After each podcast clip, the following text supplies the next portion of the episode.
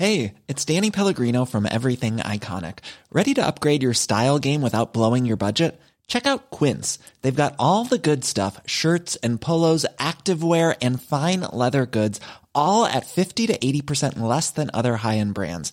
And the best part? They're all about safe, ethical, and responsible manufacturing. Get that luxury vibe without the luxury price tag. Hit up quince.com slash upgrade for free shipping and 365 day returns on your next order. That's quince.com slash upgrade.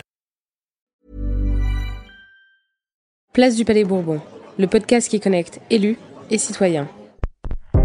Mes chers compatriotes, j'ai décidé de dissoudre l'Assemblée nationale. Je voudrais tout d'abord vous faire partager une conviction de femme. J'ai l'honneur de demander à l'Assemblée nationale l'abolition de la peine de mort en France. Aucune femme ne recourt de gaieté de cœur à l'avortement. Je souhaite que la Providence veille sur la France pour son bonheur liberté, égalité, fraternité. et pour sa grandeur. Salut, salut, salut Bienvenue sur ce live Instagram. Ce soir, on reçoit la députée Alban Gaillot qui est là. Et hop, allons la chercher.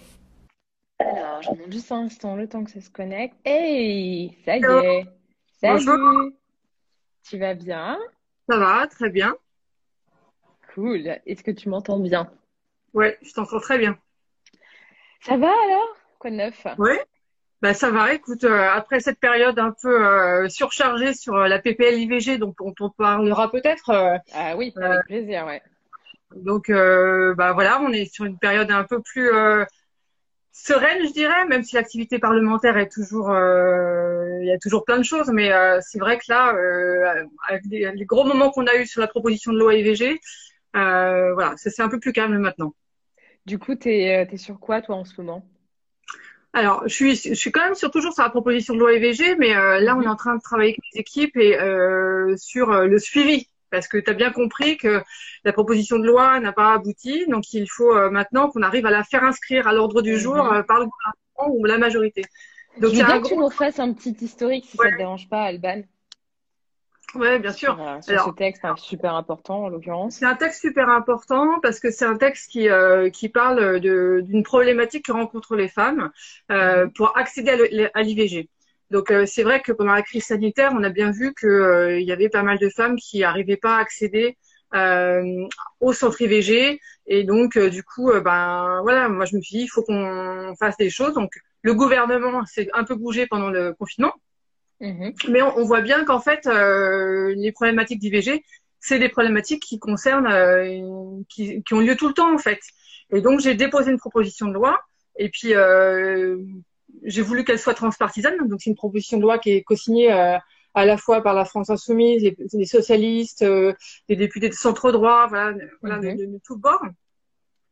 Et euh, alors, une- un peu de technique légistique, hein, les parlementaires, Mhm. c'est comme c'est une proposition de loi et que je faisais partie d'un groupe d'opposition, on a 15 jours dans l'année Mm. où les groupes d'opposition peuvent discuter de leur texte. Un seul jour. Absolument. Et c'était le 8 octobre. Donc, on a Mhm. discuté de ce texte le 8 octobre. Euh, il a ça, c'était au moment, pardon, ça c'était au moment où existait encore le groupe Écologie, EDS, Démocratie voilà, et. Solidarité. Ok, ouais, Ouais, c'était la- Tout à c'est ce qu'on appelle, je précise pour, euh, pour celles et ceux qui nous écoutent, parfois vous entendez parler de niche, euh, les, ce qu'on appelle Ah. les niches parlementaires, c'est exactement ce que Alban est en train de nous expliquer. Voilà, ça n'a rien à voir avec le chien. Euh, Non. c'est tout- non, mais c'est vrai, c'est tout petit. Encore que Euh, ça aboie beaucoup parfois. voilà, ça, ça, voilà, ça, on pourrait faire des thèses sur les, sur pourquoi le terme. Non, c'est c'est une niche parce que c'est effectivement c'est tout petit. En fait, on n'a qu'une seule journée. Mm. Et donc, euh, donc du coup, ça a été adopté en première lecture à l'Assemblée nationale, euh, voilà. Après, c'est allé au Sénat. Bon, au Sénat, on s'y attendait, hein, en fait, euh, parce que au Sénat, c'est conservateur, de droite, donc ça a été rejeté. Mhm. Et c'est revenu à l'Assemblée nationale. Euh, comme j'avais plus de groupe, ma Ah oui, proposition bah oui. de loi a été hébergée par un autre groupe qui sont les socialistes. Et comme comme tout autre parti, euh, comme tout autre groupe euh, d'opposition, en fait, euh, les socialistes, eux aussi, n'ont qu'une journée de niche. D'accord? Et ça donc, dépend pas de la taille du groupe, c'est dingue ça quand même. Ça pourrait au moins dépendre de la taille du groupe, non? non, non, ouais, non. En fait, non, que vous soyez petit ou gros, si vous êtes un groupe d'opposition, euh, vous avez qu'une seule journée.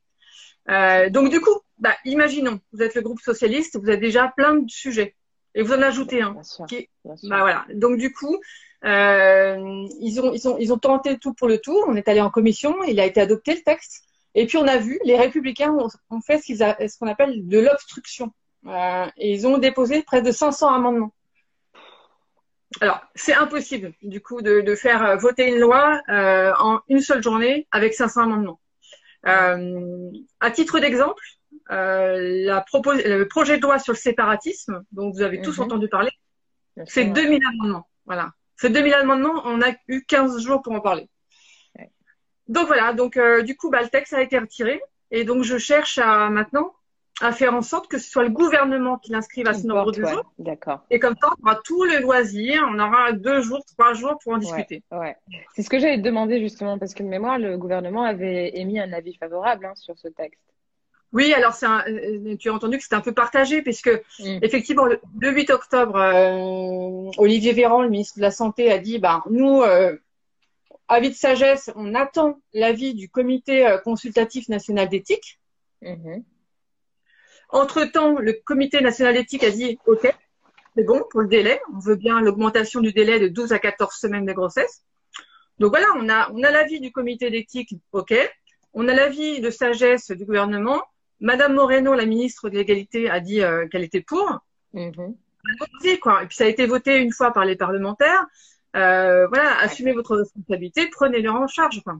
Et tu penses Voilà. que ça, c'est quelque chose qui pourrait aboutir? Alors, bah, du coup, euh, bah, c'est un gros travail. Euh. Pour tout te dire, on a mis en place, j'ai mis en place un- une sorte de comité euh, d'action, de suivi d'action avec les associations, que ce soit le planning familial, le, Ouais. réseau des centres d'orthogénie, et Mm. puis euh, plein, de- plein d'autres acteurs, euh, puis des, des gynécologues qui sont mobilisés, justement pour, compter- pour réfléchir à toute cette mobilisation et commencer à mettre en place des actions de terrain. Voilà. Mhm. Je fais, je fais juste une petite précision pour euh, celles et ceux qui nous écoutent. Euh, Alban parlait d'une proposition de loi. Une proposition de loi, c'est un texte qui est proposé par les parlementaires.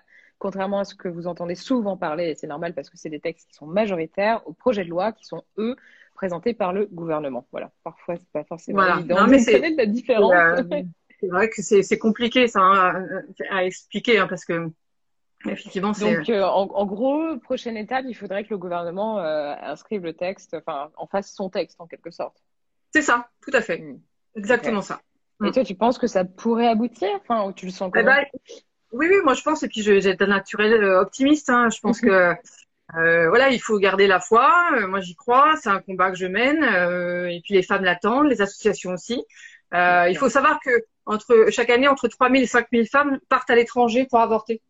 Euh, voilà, donc euh, donc tous les mois, c'est, euh, je sais plus, je, je suis pas très bonne en mathématiques, mais voilà, c'est tous les mois, il y en a bien une centaine, de cent euh, qui Ouais, partent à Ouais, l'étranger. Donc euh, on peut imaginer qu'en plus, dans la période de confinement là dans laquelle on est, euh, pff, ce soit euh, Ouais, vous si vous êtes aux Pays-Bas, que vous devez faire un test PCR euh, de moins de 72 heures, euh, que vous êtes déjà euh, bon, hein, Dans voilà. l'urgence en plus. Non, Voilà, ouais, c'est clair. Et euh, est-ce que tu peux nous rappeler quelles étaient les dispositions principales de cette proposition de loi, s'il te plaît?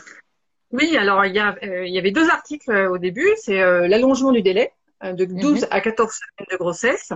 Alors il faut savoir que euh, aux Pays-Bas c'est 28 semaines. Wow. Ah, ok. Pas. Donc euh, d'autres pays c'est 20 semaines. Donc Mhm. 12 semaines de grossesse, on est vraiment euh, au minimum quoi, de, Ouais, de- ouais, du niveau européen, du standard européen. On on tire pas l'Europe vers le haut quoi. On n'est pas des, un des pays les plus progressistes. Euh, et on voit que 12 semaines, c'est vraiment trop court. Euh, et notamment, euh, notamment, je le dis, chez jeunes femmes qui, euh, qui, euh, qui parfois euh, ne savent pas, ne connaissent pas encore bien leur corps, qui sont pas encore bien, Bien réglés, des cycles irréguliers, et ben Mm. 12 semaines, ça passe super vite. Bah, c'est clair. Tu, Voilà. tu mets vachement de temps, en fait, à t'en rendre Bah oui. compte, si jamais, bien Bah, sûr. Moi, tu vois, par exemple, mon expérience Ouais. personnelle, moi, mes règles, je les ai jamais au même moment, je tiens pas de calendrier, euh, Ouais, c'est voilà. un peu n'importe quoi, tu vois. Donc, Mais oui, ça euh, va super vite. bien sûr. Ah, ça va super vite. Donc euh, voilà, ça, ça, c'est c'est très important. Euh, il y a quelque chose d'un peu technique, mais euh, qui a son importance quand même. C'est la suppression de ce qu'on appelle la clause de conscience spécifique. Ok. Euh, Tiens, je veux bien que tu nous voilà. expliques en, En- en détail, gros, ouais. pour- voilà, en gros, pour vous dire, tous les médecins aujourd'hui, ils ont euh, ce qu'on appelle une clause de conscience. Euh, Ils Mhm. peuvent euh, dire, bah non, je ne veux pas pratiquer cet acte. Alors ça peut vous sembler étrange, ils ont ce droit. En 75, euh, Simone Veil a négocié un compromis, une sorte de garantie plus plus euh, Mhm. pour les gynécologues qui ne voudraient pas pratiquer l'IVG. Ils ont, elles ont, ils ont inscrit dans la loi une sorte de, de une clause de conscience spécifique. Alors, c'est un symbole, euh, c'est un compromis de 75. Euh, je pense que la loi euh, aujourd'hui euh, a évolué, le, le- le- notre euh, notre société a évolué. Euh, on n'est plus dans le temps des compromis ni des symboles. Et on sait qu'aujourd'hui, cette clause de conscience, elle fait des ravages, en fait. Elle, elle est euh, utilisée de manière insidieuse par les médecins, les gynécologues. Euh, voilà, ils déclarent pas, euh, sur, quand vous allez sur Doctolib, il n'y a pas marqué gynécologue refusant de pratiquer euh, l'IVG, par exemple.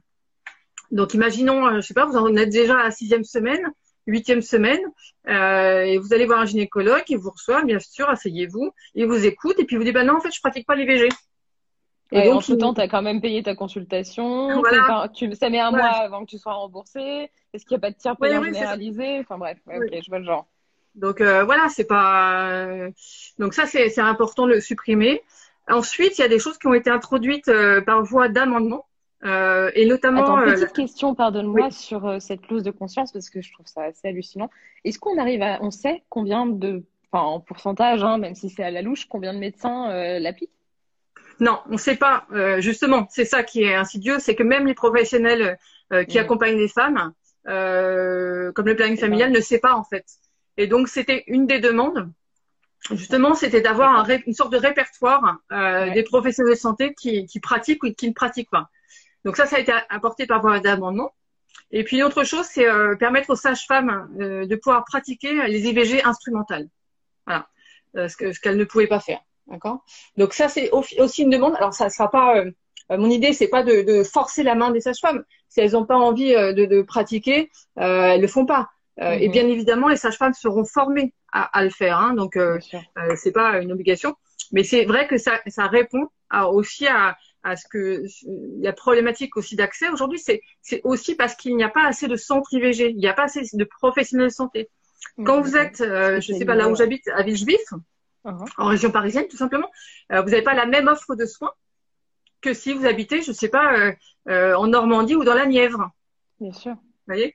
Et donc, euh, euh, je sais pas si vous habitez dans la Nièvre euh, euh, et que vous n'avez pas de centre d'IVG, vous n'avez pas de, de gynécologue, ben, il va falloir prendre le car, le train. Mm, Vous voyez mm, Alors, mm, mm, imagine la, la problématique, quoi. Donc, les sages-femmes, on sait qu'elles sont présentes sur le territoire.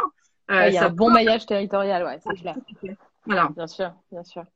Voilà, voilà les mesures hein, qui sont, euh, en gros, ouais. Effectivement, j'en ai oublié d'autres, mais c'est les, c'est les mesures les plus importantes, en fait. Voilà. Et quand tu parlais des amendements d'obstruction euh, de la droite tout à l'heure, c'était quoi comme type d'amendement typiquement? Ah ben, vous avez tout. hein, Suppression en fait, des articles. euh, Alors, la suppression des articles, ça, ça, ça, c'est normal. Euh, je Mhm. dirais que c'est le jeu. Euh, C'est-à-dire que vous n'êtes pas d'accord, vous dites euh, un amendement de suppression. Ce qui est un peu plus, euh, ce, qui, ce qui prouve bien l'obstruction, c'est quand vous avez un amendement qui, qui réécrit une phrase en changeant la virgule de place. Voilà. Euh, je sais pas si j'ai écrit euh, pas, l'amendement. euh, C'est pas jugé Voilà. irrecevable? non, eh non, ça c'est ça c'est autre chose. Ça c'est non non, ça fait partie de ce qu'on appelle le droit d'amendement euh, et c'est pas déclaré recevable.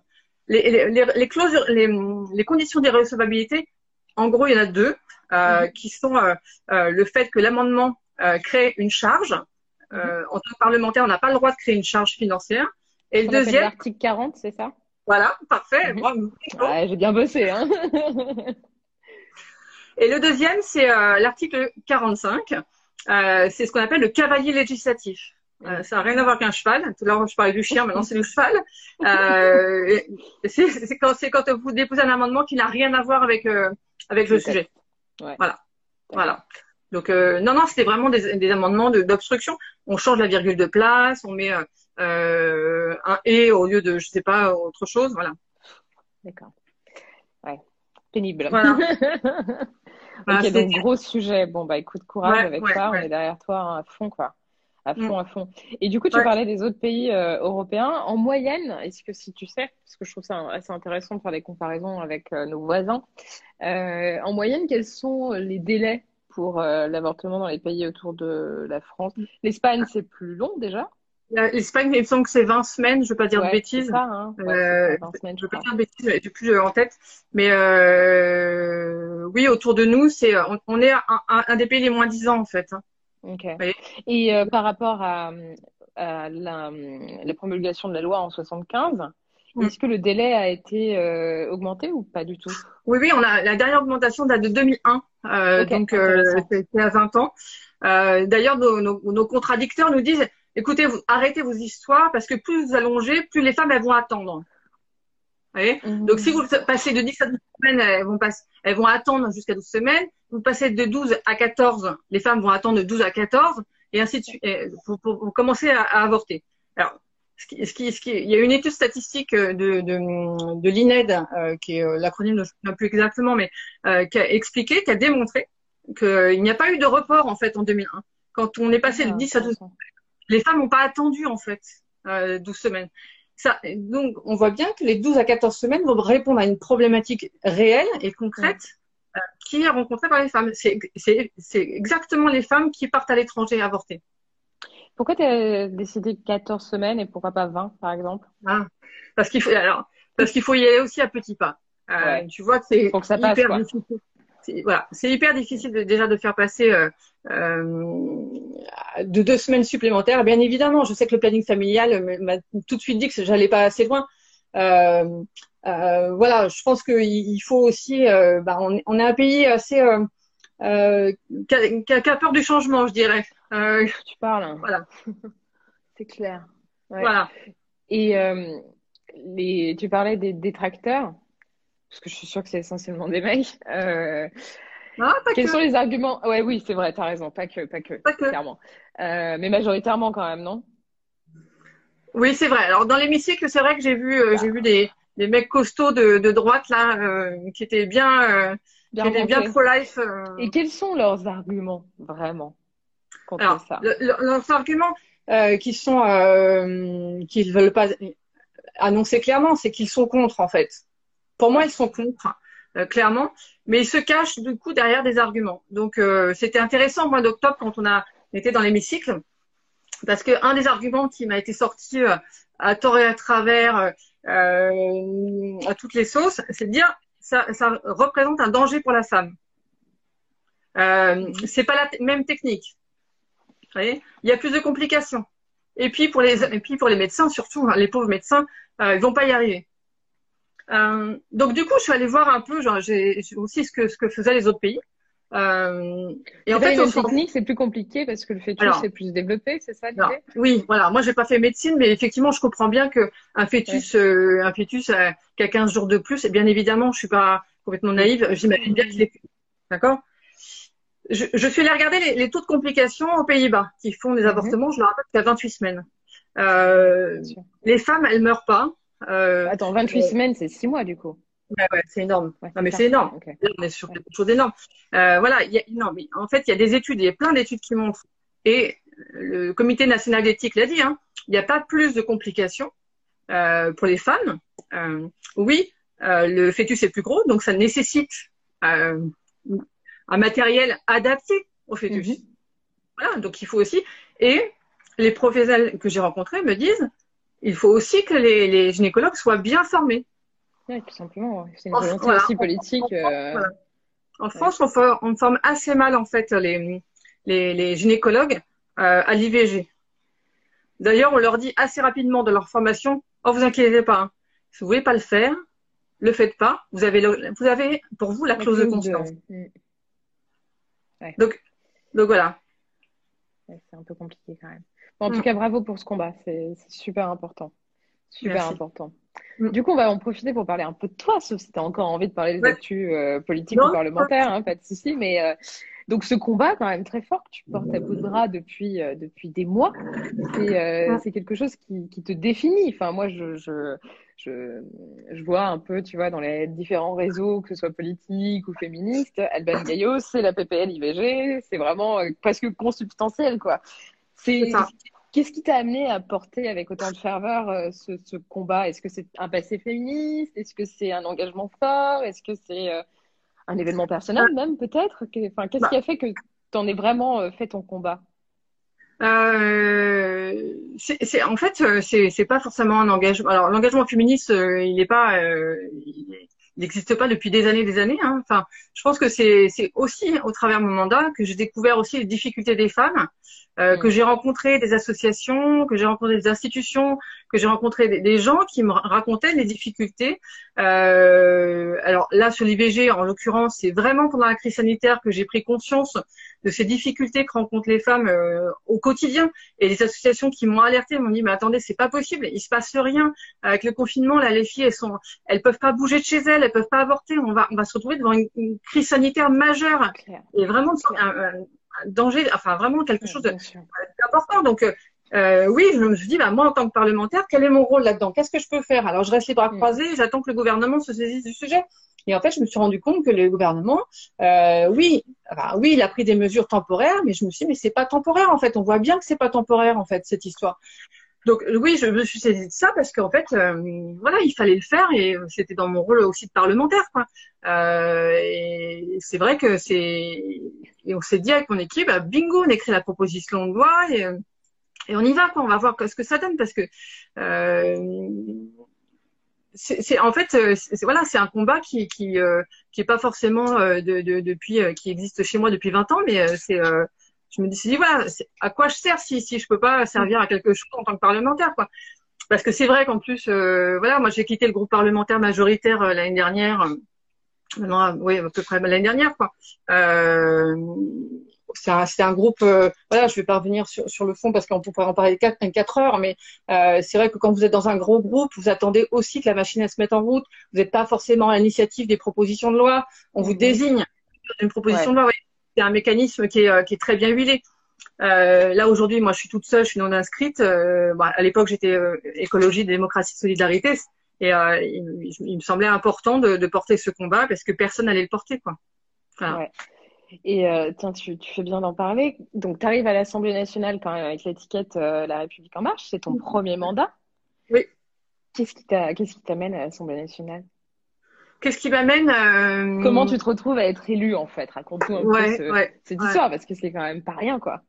Ouais, ben en fait c'est euh, c'est plein de circonstances, mais c'est vrai que euh, moi c'était c'est mon premier mandat, j'avais jamais été encartée. Euh, je, vais, je vais dire que je suis rentrée à la politique par euh, souvent comme d'autres femmes par les parents d'élèves en fait.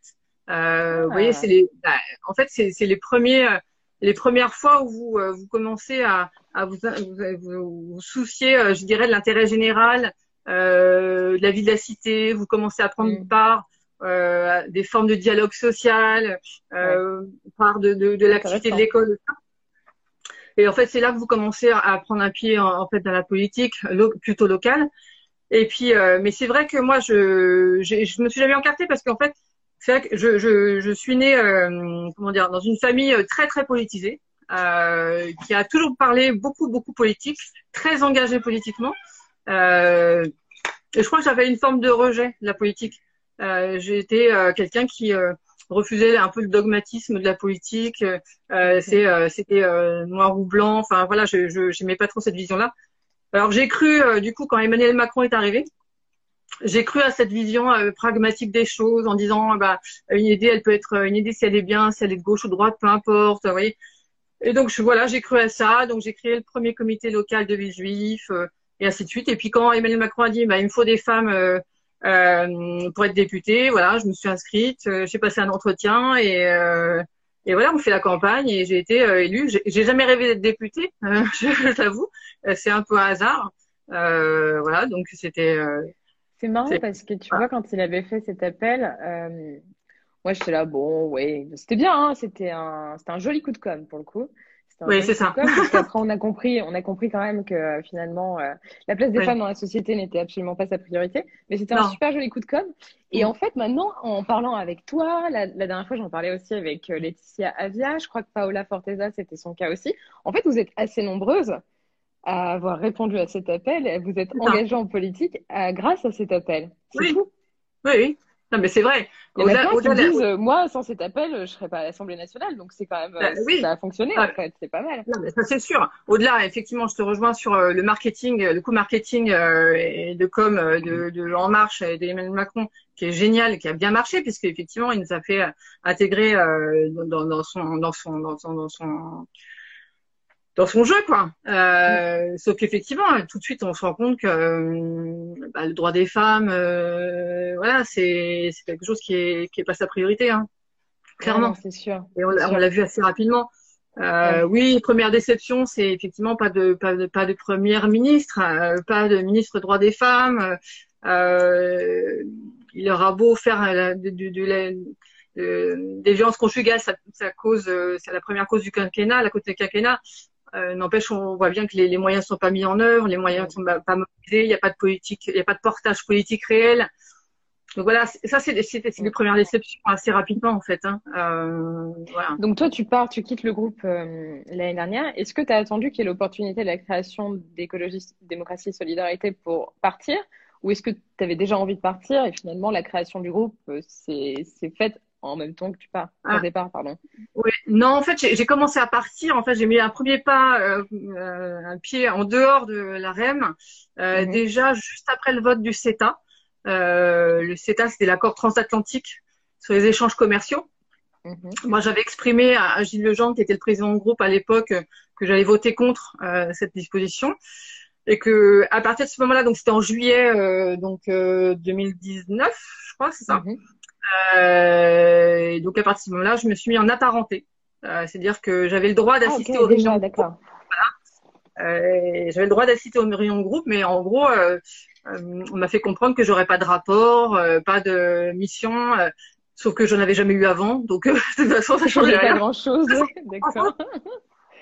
Et puis, en fait, ce qui a décidé, euh, ce qui a décidé vraiment mon départ, euh, c'est le 49.3 sur la réforme des retraites. Euh, parce que là, pour moi, c'était, euh, c'était, c'était vraiment, je trouve, la cerise sur le gâteau, quoi. Euh, c'est vraiment, euh, c'était Emmanuel Macron, c'était aussi la promesse de changer les pratiques. Voilà. Une vision pragmatique, on change les pratiques. Ouais, Pour moi, politique 49.3, autrement, quoi. Mm. ça, autrement. Pour moi, 49.3, c'était exactement à l'inverse euh, des Bah, pratiques. c'était valse, quoi. Et quoi qu'on en pense du texte, euh, qu'on soit pour ou contre, je ne suis pas sur le fond. C'est-à-dire que sur la forme, j'ai pris ça comme un mépris du Parlement, euh, un mépris de notre travail. Et voilà, ça m'a décidé à, qui- à quitter le, à quitter le, le groupe. J'ai envoyé un SMS assez rapidement à, à Gilles Legendre, puisqu'après il y a eu le vote de la confiance. J'ai pas voté la confiance euh, et je suis partie. Et donc j'ai pas attendu EDS, euh, puisqu'on a donc après il y a eu l'annonce du confinement. Et puis on a Mhm. on a on a pris contact avec Paula Forteza, Mathieu Orphelin, euh, Delphine Bateau, et on a élaboré petit à petit euh, écologie, démocratie, solidarité. Voilà. Et après, le groupe est Bah, mort. Ça oui, parce que euh, pour avoir un groupe, C'était il y a quelques mois. hein. Oui, c'est ça. C'était, je sais plus la date exacte, mais euh, c'est bah, c'était juste après la, la proposition de loi IVG, Mm. juste après, Ouais, je donc en crois. octobre. euh, mi-octobre. Ouais. Ben oui, parce que autre autre, euh, apprentissage de la vie parlementaire, un groupe parlementaire, c'est 15, 15 députés. Voilà. En dessous de 15, vous avez plus. Ouais. En dessous de 15, vous, avez plus c'est c'est Jennifer euh, Thiam... Ouais, j'arrive jamais à prononcer son nom, donc. mais enfin, c'est elle qui a quitté le groupe et qui du coup euh, l'a fait se dissoudre. Et c'est d'ailleurs, elle l'avait rejoint, c'était la dernière à l'avoir rejoint, non? Non, non, c'était une des premières, Jennifer. Ah ok, je croyais que c'était une Non, elle était avec nous assez rapidement, je crois. Oui, oui. Non, non, eh, bah, ça a été une surprise parce que on savait que Martine Veneur, euh, bon, elle allait partir. Euh, Martine Veneur avait des prises de position de toute façon qui étaient pour nous euh, euh, assez antinomiques avec nos valeurs et donc du coup, elle était, euh, enfin, on était assez à l'aise pour qu'elle elle parte. Euh, mais Jennifer, ça a été une douche froide en fait. Parce que vraiment, on a essayé de la retenir. euh, ça a été compliqué parce que vraiment, euh, on n'a pas, on n'a pas vu le, le coup venir. Après, je pense qu'on était un peu, euh, trop, on a peut-être un peu trop sûr de nous, sûr de nous. On n'est pas allé chercher des gens, euh, on n'est pas allé chercher des députés. euh, on a Ouais, cru pour agrandir le groupe. euh, Voilà, on aurait sorte. Ouais. Ouais, parce qu'il y en a peut-être quelques-uns parmi, par exemple, Liberté et Territoire ou euh, inscrit avec qui vous auriez pu.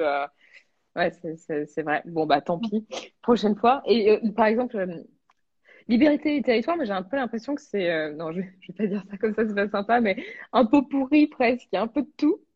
Et euh, c'est pas du tout un, groupe dans lequel tu pourrais, par exemple, euh, auquel tu pourrais être attaché ben, Non, parce qu'en en fait, je préfère être non inscrite aujourd'hui. plutôt que si on a si on a créé une écologie démocratie solidarité, c'était autour d'un d'un projet commun en fait, de valeurs communes. Alors, mhm. il faut savoir qu'on a un peu hacké le système parce qu'en gros, hein, parce qu'on travaille toujours en collectif en fait. Euh, EDS existe toujours pour nous. On a toujours nos boucles Telegram. Euh, on travaille toujours nos amendements ensemble. Euh, on travaille nos discussions générales ensemble, nos interventions ensemble, même nos conférences de presse ensemble. Euh, voilà, on, effectivement, techniquement, on n'a plus de groupe. Euh, mhm. Il n'empêche qu'on essaie de travailler quand même en groupe. On fait même des plannings de permanence euh, ensemble. Voilà, on garde notre dynamique euh, collective. Alors, on n'est plus que 8 euh, ou 9, je crois, mais bon, c'est pas grave, puisque certains sont partis, Yolène de Courson et, et Frédéric Tufnel sont partis au Modem. Okay. Donc, du coup, on n'est plus beaucoup, quoi. Mais on, mhm. on continue à travailler ensemble. Et du coup, parce que deux, deux, trois, trois même, Guillaume Chiche, Émilie Cario, Aurélien Taché, qui sont des anciens EDS, sont dans le parti Nouveau Démocrate. Oui. Et toi? Tu euh, es attaché à ce parti ou pas? Non, tu ne participes pas euh, Ok. Non, je participe pas. Il y a Delphine okay. Bagari aussi, ils sont quatre. Ok, ils sont quatre. Ah ok. J'avais un peu suivi aussi euh, ce qui se faisait. Non inscrite et, et ça me va très bien. Comment tu vois cette dernière année là qui va s'écouler? Euh, comment je vois cette dernière année? Alors ça va être assez drôle parce qu'en fait, euh, euh, moi je crois que je milite pour le, un mandat unique. Euh, je trouve que les, tous les, les, députés, certains députés sont déjà euh, sont déjà euh, en campagne, ah, donc ils ont déjà déjà l'intention a priori de ne pas trop fréquenter l'hémicycle. Déjà, que, déjà que le président l'est, donc. Voilà. Donc du coup, je pense que ça va être une année. je sais pas, et, ça va être une année où on va peut-être tenter des choses avec mon équipe et avec EDS euh, plutôt rigolotes. Peut-être qu'on va essayer de, bah, de faire de l'activité encore parlementaire. Je pense qu'on est là, on a été élu euh, pour cinq ans, pas pour euh, pas pour trois ans et demi ou pour quatre ans, quoi. Du coup, on comprend que tu n'envisages pas de te représenter, non. si? Non. Ok. Ça y est, stop. ouais. Et du coup, tu vas faire quoi après? Voilà, voilà. Donc, super quoi? Non, mais alors faut savoir un peu tôt pour en parler, mais euh... non, c'est pas déjà. Qu'est-ce que tu faisais avant? C'est intéressant. Qu'est-ce que je faisais avant? Aujourd'hui, il faut savoir que j'ai, euh, mon contrat de travail est suspendu. Euh, je travaille dans un groupe de protection sociale qui s'appelle Audience et euh, dans lequel je suis rentrée avant euh, les fusions successives. J'ai fait un peu tous les métiers dans cette entreprise. Et moi, je suis chef de projet digital euh, dans cette entreprise. Euh, voilà, donc euh, il va falloir que je, je, retourne les voir pour voir ce qu'ils me proposent aussi, euh, parce que ça peut être intéressant de les retourner les voir et puis euh, y retravailler. Ça peut être voilà. Après, je t'avoue que ça peut être un peu compliqué aussi de revenir dans une entreprise en tant que député. voilà, c'est. Wow, tu m'étonnes. Voilà. C'est plus la même chose. Hein. Donc du coup, voilà, c'est tu peux peut-être avoir plein d'opportunités avec des associations. Voilà, voilà. Donc sur le sujet, sur ces sujets-là sur lesquels je travaille, c'est voilà, bah ouais.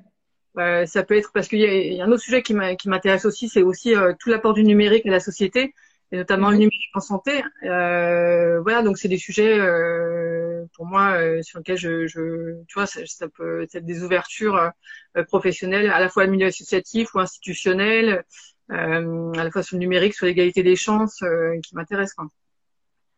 Carrément. Petite question, quelle est ton ta plus grande fierté en tant que député ces derniers temps? Comment c'est ah bah, bah, quand même l'adoption de la PPL-IVG. Hein. Ouais, ça, je pense que c'est. J'avais un peu deviné, mais bon, je te la posais quand même. euh, c'est, on peut être, on peut être assez fier.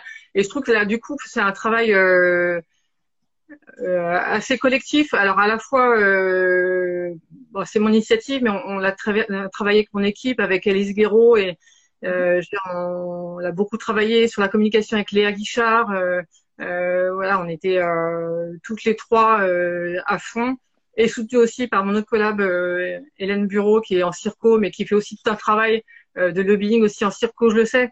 Donc voilà, c'est un travail d'équipe. déjà une petite équipe de femmes très mobilisées sur ces sujets. Et puis après, c'est un travail avec écologie, démocratie, solidarité qui s'est fait. voilà, c'est participer à une aventure collective, ça c'est assez chouette. Et puis, euh, ouais, c'est toute la construction cette proposition de loi qui a été intéressante. Et puis, le travail avec les gros, autres groupes parlementaires. faire adhérer. c'est intéressant un peu de concertation. ouais, tout ça, ça a été, ça a été bien, ouais. Mm. Un regret? Un regret euh, sur ce mandat? Euh, Je sais pas si j'ai des regrets. Euh, oui, peut-être mettre. Euh, alors, mon incrédulité sur euh, la République en marche. Euh, je trouve que la crédibilité, plutôt ma crédibilité. Euh, oui, je pense que quand on s'engage en politique, il faut euh, être avoir un peu plus les pieds sur terre et savoir pourquoi on s'engage, essayer de comprendre, comprendre les choses, voilà, mieux comprendre, mieux cerner, voilà. Cool. Donc, si c'était à refaire avec Emmanuel Macron, non merci. Ah non. Non, j'irais avec quelqu'un qui est un peu plus euh, euh, droit dans ses baskets, je dirais. Et euh, tes relations du coup maintenant avec les anciens membres du, enfin avec les, les membres du groupe actuel, ça se passe comment? Il y en a encore avec qui vous arrivez à bosser. Non, mais ça dépend. Il y a des gens avec qui j'arrive à bosser. je vois Alexandra Louis, sur lequel on a travaillé sur la sa proposition de loi sur l'inceste. on a on travaille ensemble. J'ai travaillé avec Raphaël mhm. Gérard sur ses amendements sur sur euh, tous les sujets euh, transphobie, euh, voilà, avec avec Moustapha Labid sur ses amendements de constitution. vraiment, je, et je pense que c'est aussi ma position de non inscrite qui fait que on arrive à travailler ensemble. Et puis on le voit sur la proposition de loi sur les VG. En fait, on, on travaille aussi euh, avec, je travaille aussi avec Cécile Muscotti mhm. euh, ou euh, Aurore Berger.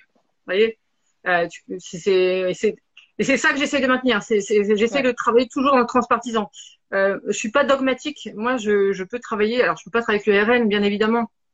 J'ai du mal avec les Républicains, mais euh, aujourd'hui, on, voilà. Mais bon, après, euh, je pense que chez les Républicains, il y a des gens qui ont voté la proposition de loi, et voilà, il faut savoir aussi. Hein, c'est que Valérie Bazin-Malgras et euh, Maxime Minot et d'autres personnes ont voté pour la proposition de loi IVG et je les remercie. C'est parce qu'on est de droite qu'on est réac et, voilà. Mm. Donc voilà, j'essaie de travailler avec tout le monde. C'est ça que je, pense arriver à faire à chaque fois. Euh, et surtout pas nous mettre d'ornière, quoi. Apprendre à mm. s'ouvrir, mais sans, euh, sans crédulité. Voilà. Super. Merci beaucoup, Elban. Un petit mot pour la fin? Eh ben, euh, je sais pas, j'adore ton émission. Euh, voilà, donc, euh, bonne non mais bonne continuation. Euh, et voilà, je, je, trouve que la politique c'est quelque chose d'enthousiasmant, mais il faut s'en méfier. Il faut savoir avoir prendre des lunettes qui, qui filtrent bien les informations et qui vous donnent des explications claires. Et voilà. Ouais, il faut, il faut, faut arriver à se à se blinder un peu aussi et pas tout tout prendre au premier degré. C'est pour ça, que quand on discutait tout à l'heure, tu vois, proposition de loi, projet de loi, enfin c'est des petites choses mais qui sont super importantes en fait parce que sinon on a l'impression qu'on est perdu dans des termes et ça nous déconnecte un peu d'une chose qui est pourtant fondamentale et qui nous concerne toutes et tous quoi. Ouais, c'est garder euh, garder son froid, c'est les pieds sur terre mm. aussi. C'est savoir euh, bah voilà, je, je suis élu député mais euh, voilà, je j'en fais pas des caisses et euh, j'essaie de comprendre aussi comprendre pourquoi on est là, euh, pourquoi je suis là. Euh, voilà, il me reste encore un an de mandat à peu près. Euh, et ben, je vais m'en servir. Euh, je vais travailler comme je le fais depuis quatre ans. Voilà. Super. Courage alors. Merci. C'était Place du Palais Bourbon. Merci de nous avoir écoutés.